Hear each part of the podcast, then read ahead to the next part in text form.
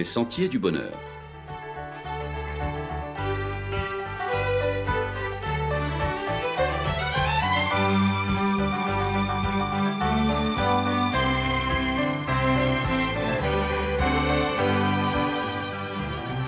Une émission qui vous apporte un message d'espérance, de paix, de joie et de confiance. Chers amis auditeurs, bonjour. Des vacances chrétiennes merveilleuses et épanouissantes. Peut-on avoir des vacances chrétiennes? Laissez-nous souffler, me direz-vous. S'il s'agit de passer ces vacances en prière, en retraite dans un monastère, en grenouille de bénitier, loin des plages, et des piscines, alors le vacancier fraîchement déconfiné, qui a tant attendu pour ces moments de liberté, de décontraction, de défoulement, s'indigne aussitôt. On n'est pas des moines, me direz-vous. Dès que l'on parle vacances, on voit la grande vadrouille, le fait de se départir de toute contrainte. Cela commence par se débarrasser des vêtements de ville et de ne garder que le strict nécessaire, seulement ce qui est exigé par la pudeur, et de n'avoir pour tout bagage que masques et cubas.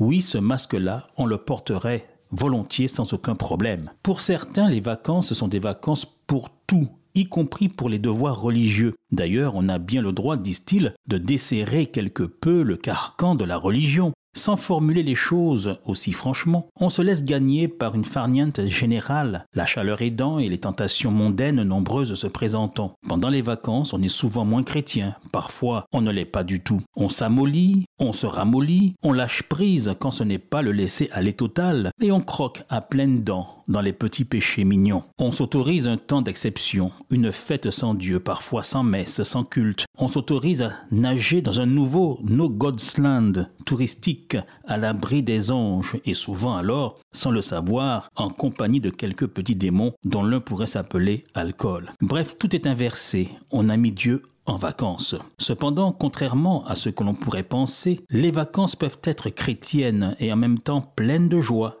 et de grand bonheur. Comment passer des vacances chrétiennes? Voici un programme en 10 points. Premièrement, on a bien le droit de se faire plaisir, de respirer quelque peu, surtout après ces privations imposées par le Covid-19, avec son long, son trop long confinement, les vacances ne devraient pas cependant nous transformer en monstres d'égoïsme. Notre droit à la détente n'excuse pas tout, ni la pollution sonore, ni la pollution qui dévaste notre environnement. Quand après avoir bu et mangé, après avoir fait la fiesta, on s'autorise à laisser sur le sable, sur le sol, quantité de détritus en tout genre, véritable agression de l'environnement. Deuxièmement, Dieu devrait être dans nos valises de peur de ne pas pouvoir le retrouver à la rentrée. Alors il faudrait peut-être y songer en faisant nos valises ou alors refaire ses valises. Le plus commode c'est d'y mettre une petite Bible ou de ne pas oublier de télécharger cette bonne parole sur son portable et avoir ainsi de quoi alimenter sa réflexion spirituelle. C'est souvent pendant les vacances au détour d'un laisser couler, d'un laisser rouler, d'un laisser aller de la pensée, qu'une réflexion spirituelle s'invite quand allongé sur le sable ou dans son hamac, notre regard surfe sur les vagues, pénètre l'infini du bleu du ciel et de la mer et nous plonge dans des considérations spirituelles et métaphysiques face à cette beauté prodigieuse de la nature. C'est là que l'on prend conscience combien il est agréable de passer ses vacances aux Antilles, de redécouvrir son île avec son patrimoine, la variété de ses paysages, sortir de nos habitudes et routines, de nos trajets quotidiens, pour s'émerveiller des trésors naturels que renferment nos îles. Troisième point du programme, des vacances chrétiennes permettent à la foi de survivre, car c'est tout d'abord mon lien avec Dieu, ma relation avec Dieu que je veux préserver. C'est Dieu dans mon cœur à tout moment, pas seulement cinq minutes dans les brumes du sommeil, mais tout le temps. C'est une connexion au débit qu'il faut maintenir. Quatrième point, avoir des vacances chrétiennes, c'est aussi savoir fuir des lieux sans Dieu. Il y a des lieux de perdition